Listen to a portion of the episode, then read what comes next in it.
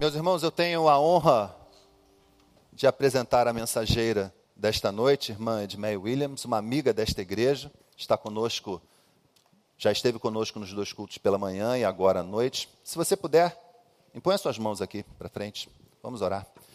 Deus de amor e Pai querido, nós mais uma vez apresentamos tua filha diante do Senhor. Suplicamos, ó Deus, a ação direta do teu Espírito Santo na vida de todos os que estão aqui, dos nossos irmãos que estão em casa, Senhor Deus, que a casa de cada um, Senhor, seja também lugar da tua morada, Pai. Permita-nos aqui ouvir a tua voz sob a instrumentalidade da tua filha. Oramos em nome de Jesus. Amém. Graça e paz, irmãos. Quero convidá-los a abrir a Bíblia no capítulo 26 do livro de Atos. Atos, capítulo 26. Vamos ler os versículos 15 e 16. Atos 26, 15 e 16, onde está escrito assim: Então eu perguntei: Quem és tu, Senhor? Ao que o Senhor respondeu: Eu sou Jesus, a quem tu persegues. Mas levanta-te e firma-te sobre teus pés, porque por isto te apareci, para te constituir ministro e testemunha, tanto das coisas em que me viste, como daquelas pelas quais te aparecerei ainda. Amém. Quando nós olhamos e sabemos que é Paulo que aqui nesse momento está contando a história dele e o testemunho a respeito de tudo o que aconteceu com ele, desde o caminho de ida para Damasco, quando ele ia com a incumbência de prender a todos os que invocavam o nome de Jesus em Damasco e trazê-los presos para serem encarcerados em Jerusalém.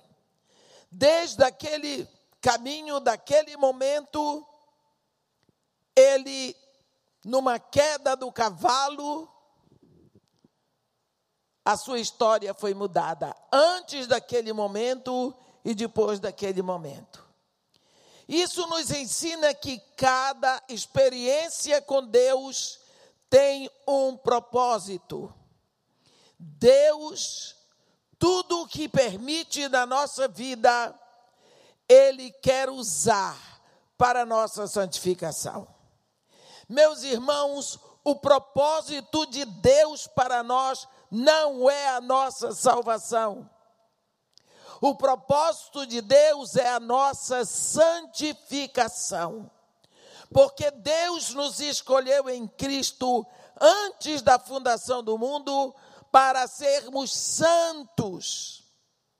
Não foi para sermos salvos, mas como ninguém pode ser santo sem ser salvo, ele vai lá e nos salva sozinho. Nós não precisamos fazer nenhum esforço para sermos salvos. Deus nos salva pela sua graça. Não há nada que você possa fazer para ser salvo. Agora, uma vez que você teve a fé, que Deus lhe deu a fé suficiente para se render a Jesus, Jesus lhe leva ao Pai. O Pai lhe dá o seu espírito, agora você é filho de Deus. Então vai começar uma caminhada chamada santificação. É um trabalho dirigido na batuta do Espírito Santo. E o apóstolo Pedro diz que nesse momento de santificação, nós precisamos reunir toda a nossa diligência. Toda a nossa diligência. Devemos buscar todo o nosso esforço para ser salvos, não, para sermos santos. E o propósito de Deus é que sejamos servos e que sejamos testemunhas vivos da morada de Deus em nós. Nós lembramos que quando Jesus Cristo ia na orla do mar da Galileia e viu dois irmãos que limpavam as suas redes de pesca, porque eram pescadores, no capítulo 4 de Mateus, versículo 19. Ele chegou ali e disse para ele: Sigam-me, e eu vos farei pescadores de homens. A Bíblia diz que imediatamente eles deixaram suas redes e seguiram-no. E de uma hora para outra pensamos: o que foi aquilo? Aqueles homens eram pescadores, tinham investido todo o seu dinheiro em materiais de pesca. Dali eles tiravam o seu sustento e o sustento para sua família. Como de uma hora para outra deixar tudo? Pescadores, Jesus chega e diz: Vinde após mim, vos farei pescadores de homens. A Bíblia diz: imediatamente largaram tudo e seguiram Jesus. Quer dizer que a vida deles até esse momento era uma, e a partir daquele momento era outra. Eles olhavam em outra direção. Que voz é essa? Que entra pelas suas comportas auditivas e muda a sua história. Também tem um momento em que Jesus chega na coletoria de Cafarnaum. Lá estava um coletor de impostos chamado Levi, que nós o conhecemos mais pelo nome de Mateus. Ali estava um sujeito solitário. Ninguém gostava dele porque ninguém gosta de cobrador de impostos. Uma raposa velha, sentada atrás da mesa com a sua pena para escrever impostos, quanto cada um tinha que pagar. Ninguém entrava, ninguém saía daquela região para vender ou comprar sem passar na mesa de Mateus. Ele estava num lugar estratégico entre um território dominado por Herodes Antipas e outro dominado por Herodes Filipe. Todos que entravam ali, ele escrevia a conta a pagar. Um dia chegou Jesus lá, entrou, olhou para ele e disse: segue-me. Ele se levantou e seguiu Jesus. Eu fico imaginando o resultado daquela atitude de Mateus na casa dele. Como é que se deixa o empregão daquele? Como que se deixa um emprego seguro para seguir um duro, um nazareno duro? Você já pensou, a mulher de Mateus, eu estou fazendo maus pensamentos dela agora. Mas pensa você, minha irmã, você que é casada, seu marido larga um empregão daqueles para seguir um duro, porque Jesus era duro. O que foi que aconteceu na vida de Mateus? Sabe, irmãos, eu sempre penso, aquela pena, aquela caneta que ele usava para escrever, o quanto as pessoas tinham que pagar. Deve ter sido a mesma pena que dali em diante escreveu um evangelho, falando de um preço que foi pago por Jesus dizendo a todos nós que não temos mais nada para pagar, porque Ele já pagou na cruz. Que mudança! Quando Jesus começa na vida de uma pessoa, ele começa e continua, e como diz a palavra, ele que começou a boa obra há de completá-la. Eu quero dizer para vocês que Jesus, quando chama, ele não chama pessoas prontas, ele chama pessoas que têm um chamado. Só isso. Quando, lá no capítulo 21 de João, o irmão de Simão Pedro foi chamá-lo e disse para ele: Ei, achamos o Messias e o levou para Jesus. Jesus disse: Tu és o Simão, o filho de João, mas tu serás chamado Cefas, que quer dizer Pedro. Você viu? Você vem como você está, mas você não vai permanecer assim. Você vai mudar. Deus não chama pessoas que estão prontas. O chamado está ali e a pessoa vai sendo preparada pela escola de todos os acontecimentos que vem na vida dela. Você não nasceu qualificado, você será trabalhado para tal como gastando tempo com o mestre. Sabe como é que Deus nos prepara? Um dia ele mandou Jeremias à casa do oleiro. E o oleiro estava preparando um vaso. E Jeremias diz, no capítulo 18, no versículo 4: Como o vaso que o oleiro fazia de barro se lhe estragou na mão, tornou a fazer dele outro vaso, segundo bem lhe pareceu, lhe parecer. Então, não é o caso do oleiro jogar fora aquele vaso, não, ele amassou tudo de novo e fez um vaso, de acordo com o que ele tinha na sua mente. Nós precisamos lembrar que hoje você pode ser um vaso estragado, sabe? Mas você ainda está nas mãos do oleiro. O oleiro ainda tem propósito no material. Você tá na, está nas mãos do Deus que nunca joga fora a sua obra. Mesmo quando todos pensarem que não existe remédio para você, que não existe reparo para você, que não existe jeito, que não tem conserto para você, ele não desiste. Sua vida pode parecer fora de controle, mas você está em movimento no pedal, na roda do oleiro. É ele que diz: Não poderei eu fazer de vós como fez o oleiro? Que maravilha! Quando nós lemos hoje Atos 26, Atos 26 fala de um homem que surpreende. A história de Paulo de Tarso é surpreendente. Porque quem conheceu Paulo de Tarso, antes de chegar no caminho para Damasco, ele era um homem impetuoso. Ele odiava o caminho que era a igreja de Jesus Cristo.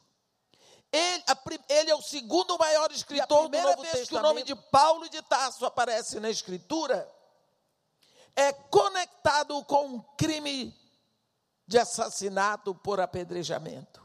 O apedrejamento de Estevão. Ele desenvolveu um ministério de perseguição à igreja, que por causa disso, a Bíblia diz que todos os cristãos deixaram Jerusalém, menos os apóstolos. A Bíblia diz que esse homem entrava pelas casas dos cristãos, arrastando homens e mulheres para os encarcerar. Que horror! Que horror! Todo mundo tinha medo dele. Agora, no caminho para Damasco, quem és tu, Senhor? Eu sou Jesus, o Nazareno a quem tu persegues. Que susto! Que susto! Por que, que Jesus disse que Paulo o perseguia? Porque ele estava perseguindo os cristãos. E Jesus diz: aquele que fizer ao menor dos meus, é a mim que faz. Então, se ele estava perseguindo a igreja, ele estava perseguindo Jesus. Quem podia dizer que este homem, depois, entregaria sua própria vida pelo Evangelho? Quem diria que ele seria o Paulo que nós conhecemos. Aquele homem tinha um chamado. Ele tinha um chamado desde antes que ele fosse colocado no ventre. Havia um chamado para Paulo. E aquilo, então, foi forjado no sofrimento. Como nós nos queixamos do sofrimento. O sofrimento são os halteres que fortalecem os músculos da nossa fé. Nós, para desenvolvermos perseverança, precisamos do sofrimento. E Pedro diz para construirmos uma vida como filhos de Deus, nós precisamos adicionar excelência moral, conhecimento, domínio próprio, perseverança, piedade, fraternidade e amor. Ele diz que nós precisamos aplicar, trazer para a nossa vida essas qualidades. Como vamos desenvolver perseverança se não há sofrimento? Logicamente que ninguém quer sofrer, mas nós não podemos evitar. Desde o dia em que o homem deu seu grito de independência no Éden, ele fez o que Deus tinha dito para ele não fazer. A Bíblia diz em Gênesis 3, 24: havendo Deus expulso o homem do jardim, colocou querubins ao lado oriental ao leste do Éden, e uma espada de fogo que se movia em todas as direções para guardar o caminho de acesso à árvore da vida. Então o homem vai expulso para o lado oriental, com toda a maldição decorrente do pecado. Porque Deus diz a Adão: por tua causa amaldiçoada é toda a terra. Então a vida de todo homem passa a ser uma vida ao oriente do Éden. Eu tenho feito uma série no meu Instagram só sobre a vida do homem do lado oriental do Éden. E o que nós vemos? Dor, sofrimento, envelhecimento, morte, doença, solidão, frustrações, morte. Porque nós estamos do lado oriental do Éden. Não precisamos achar que isso acontece porque Deus se esqueceu de nós. Não. É porque em Adão nós herdamos tudo isso. Mas, como diz Paulo, é na esperança que somos salvos, e esperança que se vê não é esperança. O remédio já chegou, a solução já veio. Nós, em Cristo, já estamos assentados nas regiões celestiais, mas enquanto estamos aqui, as coisas não são fáceis. Mas Deus podia ter nos trazido, meus irmãos,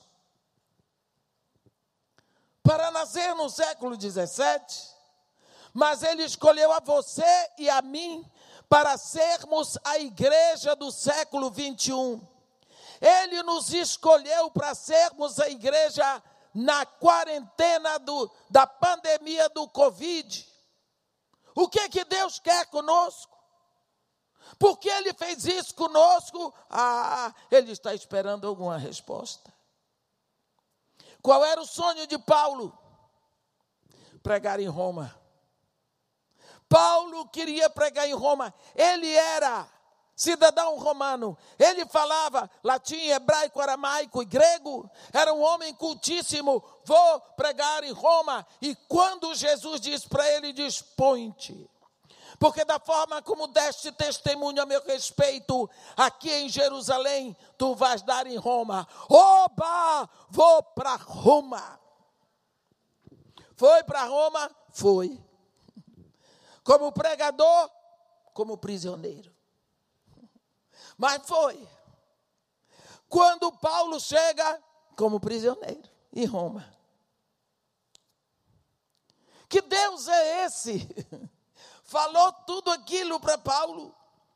Levanta-te, firma-te sobre teus pés, porque por isto te apareci, para te constituir ministro e testemunha, tanto das coisas em que me viste, como daquelas pelas quais te aparecerei ainda livrando-te do povo e dos gentios para os quais eu te envio, para lhes abrires os olhos e os converteres das trevas para a luz e da potestade de Satanás para Deus, a fim de que recebam eles remissão de pecados e herança entre os que são santificados pela fé em mim.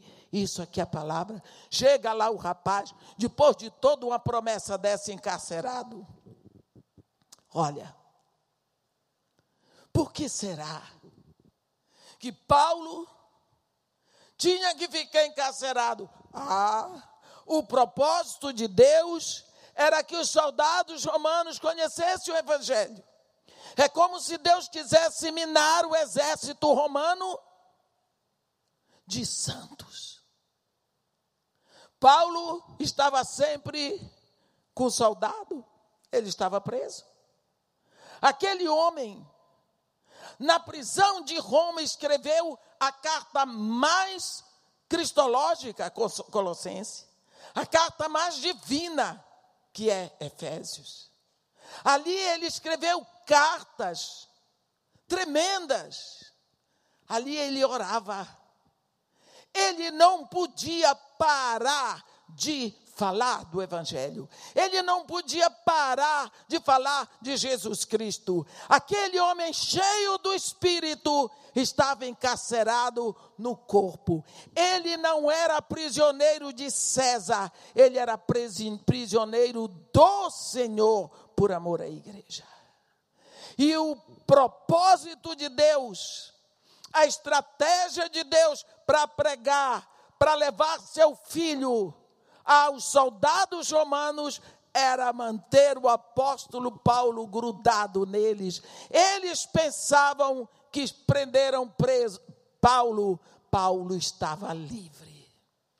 Quando você olha a segunda carta aos Coríntios, é seguramente a carta mais autobiográfica do apóstolo. É a carta onde ele abre a cortina da sua vida pessoal. E ele fala das suas dores. Ele diz, na segunda carta aos Coríntios, ele fala das suas dificuldades, ele fala das suas dores, ele fala das prisões, ele fala dos açoites, ele fala de todas as suas tribulações, e quando pensamos que é pouco, ele você a lista que ele faz é dolorosa, absolutamente dolorosa. E nós pensamos por quê? Porque Deus tinha um propósito na vida de Paulo. Será que Deus tinha um propósito na vida de Paulo? Paulo teve que sofrer tanto. E Deus não tem um propósito na sua vida. Você não precisa sofrer. Você não pode sofrer quando aparece um sofrimento. Alguma coisa acontece e você acha que é porque Deus esqueceu de você. Quando nós pensamos em tudo o que ele sofreu, no capítulo 11, ele diz assim: Eu, mas em trabalhos muito mais em prisões, em açoites sem medidas, em perigo de morte. Cinco vezes recebi dos judeus uma quarentena de açoites, menos um. Fui três vezes fustigado com vara, uma vez apedrejado, em naufrágio, três vezes. Uma noite e um dia passei na voragem do mar em jornadas, muitas vezes em perigos de rios, em perigos de salteadores, em perigos entre patrícios, em perigos entre gentios, em perigos na cidade, em perigos no deserto, em perigos no mar, em perigos entre os falsos irmãos, em trabalhos e fadigas, em vigílias, muitas vezes, em fome e sede em jejuns, muitas vezes, em frio e, no, e nudez. Essa lista que ele faz, eu digo que nós não estamos passando por isso. Mas nós achamos tão bonito que homem, mas ele é filho de Deus como nós somos. Quantas pessoas telefonam para mim para dizer, irmão, que é isso? Que, que tempo é esse que nós estamos vivendo? É o tempo, Deus escolheu você para ser filho dele agora. Será que ele está querendo brincar com você? Será que ele está querendo que você trema todo como uma vara verde? Ou que você caia como uma jaca mole? Ele está confiando que você é seu filho. E o seu poder se tem que se aperfeiçoar agora em você. Deus nos deu essa quarentena como um presente. O vírus não, mas a quarentena é um momento especial em que Deus nos chama, porque nunca mais nós vamos ter tanto tempo para ler a Bíblia, para buscá-lo no silêncio, para nos reunirmos como família para falarmos com o nosso Pai. Como nós esquecemos das coisas. Ana, no seu cântico em 1 Samuel 2, no versículo 8, ela diz que Deus levanta o pobre do pó e desde o monturo levanta o necessitado para o fazer assentar-se entre os príncipes, para fazer herdar o trono de glória. É preciso que você saiba que todas as dificuldades que você tem passado não são para que você entre numa depressão. Não são para que você pense que Deus esqueceu de você. Não são para que você se sinta pior do que os outros. Ou para que venham dúvidas na sua mente: será que eu sou filho de Deus? se você um dia na vida abriu a sua boca, creu no seu coração e com a sua boca você confessou Jesus, você é filho de Deus, porque ele diz: se no teu coração creres e com a tua boca confessares Jesus, tu serás salvo. Essa é a sua parte. Faça a sua parte, porque ele faz a parte dele.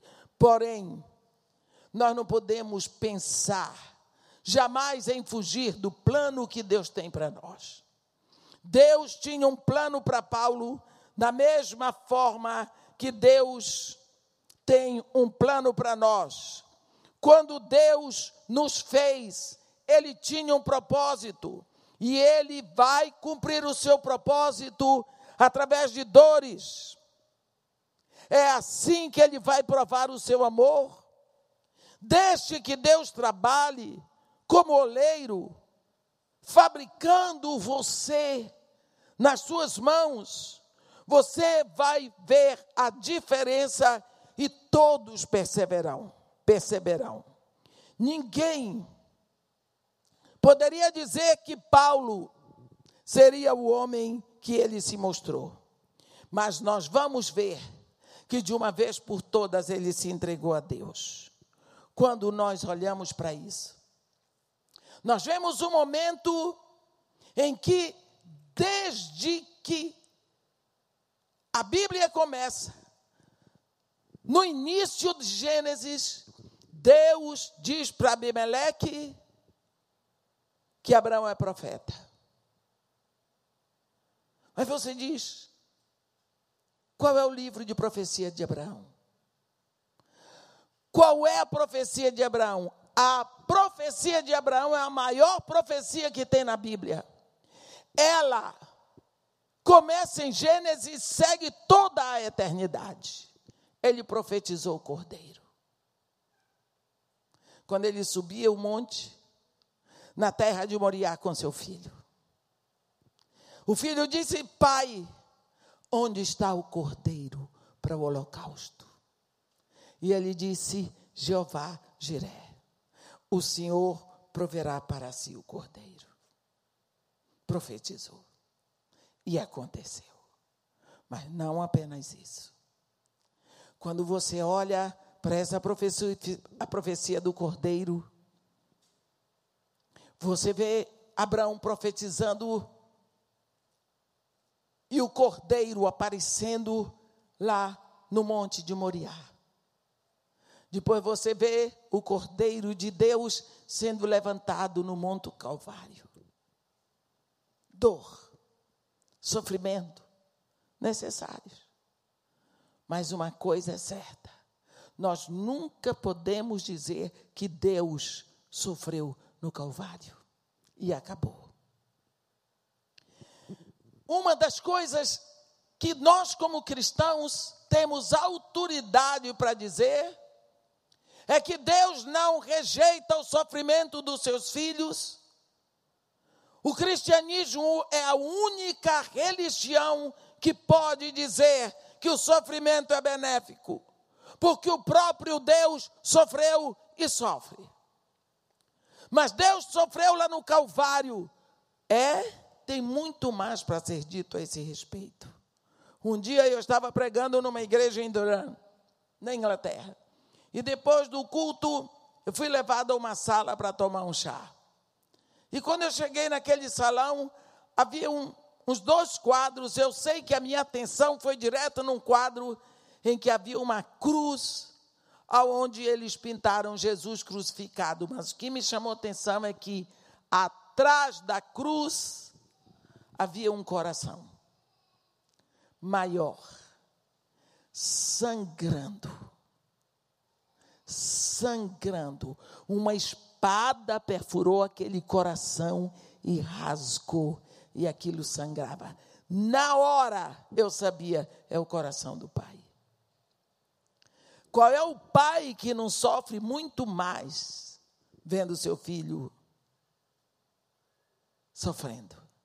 Você que é mãe que está me ouvindo, se você já viu seu filhinho doente, quantas vezes você desejou que aquela dor fosse em você e que seu filho não estivesse doente?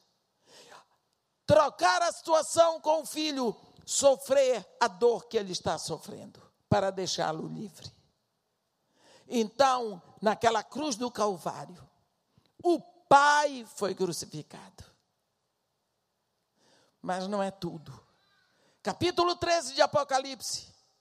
A Bíblia fala do cordeiro que foi morto desde a fundação do mundo. Então, desde a fundação do mundo, a dor do Calvário pensava, pesava no coração de Deus.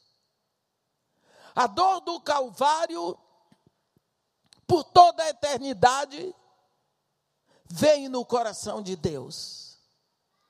E quando chega a hora que Deus resolve mostrar isso mais claramente, ele institui um sacerdócio em Israel. Escolhe uma tribo, a tribo de Levi, levanta sacerdotes só para sacrificarem cordeiro. Só. Tanto que as onze tribos tinham terra, mas a tribo dos sacerdotes não tinha terra, porque eles não teriam herança. O trabalho deles seria para servir a Deus e para aprender como sacrificar cordeiros perfeitos. Todo o sangue que era derramado apontava para um sangue que viria. E quando foi na hora de saírem do Egito, Deus diz para Moisés: Moisés, este dia vos será por memorial, e vós o celebrareis com solenidade ao Senhor, porque neste dia, pelas vossas gerações, porque neste dia eu tirei as vossas hostes do Egito. E daí em diante os judeus passaram a celebrar a Páscoa todos os anos. A Páscoa apontava para um cordeiro, para o sangue do cordeiro derramado, mas também apontava que a carne do cordeiro tinha que ser comida depressa. Lá no Egito, eles tinham que comer o cordeiro em pé, lombos cingidos, cajado na mão, sandália nos pés. O cordeiro entrou no corpo, eles saíam da escravidão do Egito. Significando que hoje, quando o cordeiro de Deus entra no seu coração, você sai da escravidão, da morte e do inferno. Quando os judeus celebram a Páscoa todos os anos, a última Páscoa, Jesus Cristo a transformou em ceia. E ele a transformou em ceia porque quando no momento que ele estava celebrando a Páscoa, tão acostumados aqueles homens, ele seguiu toda a liturgia da Páscoa, até que chegou na hora do pão. Em vez dele dizer: Este é o pão da aflição que vossos nossos pais comeram no Egito, ele disse: É o meu corpo que é dado por vós. Tomai, parti, comei. Significa assim como este pão vai estar dissolvido em vocês de modo que ninguém possa mais separá-lo de vocês. É assim que eu quero estar, distribuído em vocês. Eu quero estar distribuído na sua corrente sanguínea, ser seu nutriente, de modo que ninguém possa nos separar. Mas quando ele levantou a taça de ação de graça, ele diz: Este é a taça, este é o sangue é a taça da nova aliança no meu sangue. Que nova aliança é essa? Quantas alianças Deus fez com o povo judeu? O povo sempre quebrou. No capítulo 31, Deus fala por boca do profeta Jeremias, dizendo: Eis que vem dias, diz o Senhor, em que firmarei nova aliança com a casa de Israel e com a casa de Judá não conforme a aliança que eu fiz com seus pais quando os tirei da terra do Egito, porque eles desprezaram a minha aliança, não obstante eu os havê-los prometido. Porque esta é a aliança que farei com eles depois daquele dia. Nas suas mentes imprimirei as minhas leis, também nos seus corações eu as inscreverei. Eu serei seu Deus, eles serão meu povo, e assim por diante. Ele falou de uma nova aliança. Ninguém deu crédito para a profecia de Jeremias. O capítulo 31 de Jeremias foi um capítulo des, é, desacreditado, porque disseram: Jeremias, qual é o sangue que sela essa aliança? Não sei. Sem derramamento de sangue não tem aliança. 700 anos antes de Jesus chegar. Agora, Jesus na mesa com seus discípulos. Jesus diz: este é o cálice da nova aliança no meu sangue. Como? Sabe aquela aliança que falou que o profeta Jeremias falou? A nova aliança, o sangue que sela esta aliança está correndo nas minhas veias agora. Eu sou o cordeiro cujo sangue sela a nova e eterna aliança. Então, Paulo nos diz em 2 Coríntios 11